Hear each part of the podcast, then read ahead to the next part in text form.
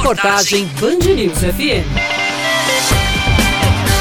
Por conta da pandemia do coronavírus, a Vila do Artesão, em Campina Grande, local dedicado à valorização da cultura nordestina, passou quatro meses fechada. Em setembro, parte dos artesãos retomaram as atividades com uma série de cuidados e com horário em especial. Porém, a maioria ainda não voltou a abrir as portas, o que preocupa o presidente da Agência Municipal de Desenvolvimento, Nelson Gomes Filho.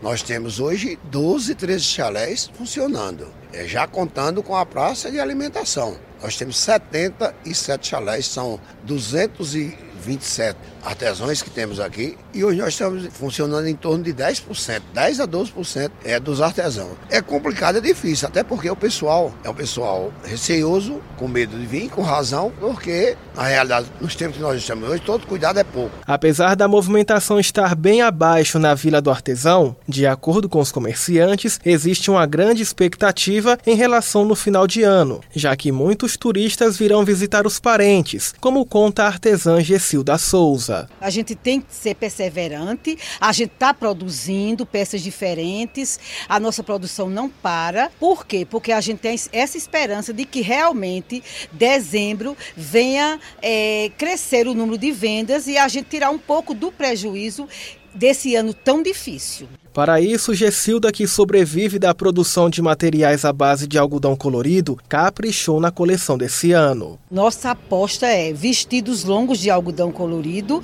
sandálias ecológicas e a tapeçaria, com toalhas e passadeiras de jogo americano belíssimos de algodão colorido natural. Todo mundo quer sua casa linda no final do ano, não é verdade? Atualmente, a Vila do Artesão abre das 10 da manhã às 18 horas, de segunda a sexta-feira. O tradicional forró aos sábados sábados, que atraía dezenas de turistas, ainda não foi reativado. Mas, segundo o presidente da ANDE, Nelson Gomes, o horário pode ser estendido para ajudar nas vendas durante as festas de fim de ano. Aí vai da vontade dos artesãos. Eu estou aqui exatamente na tendência de poder ajudar. Se quiserem abrir de 9 até as 18 horas, pode ter certeza, eu estou para ajudar a todos os artesãos. Outra medida adotada por todos foi o uso das redes sociais, o que contribui para a divulgação dos trabalhos e futuras encomendas.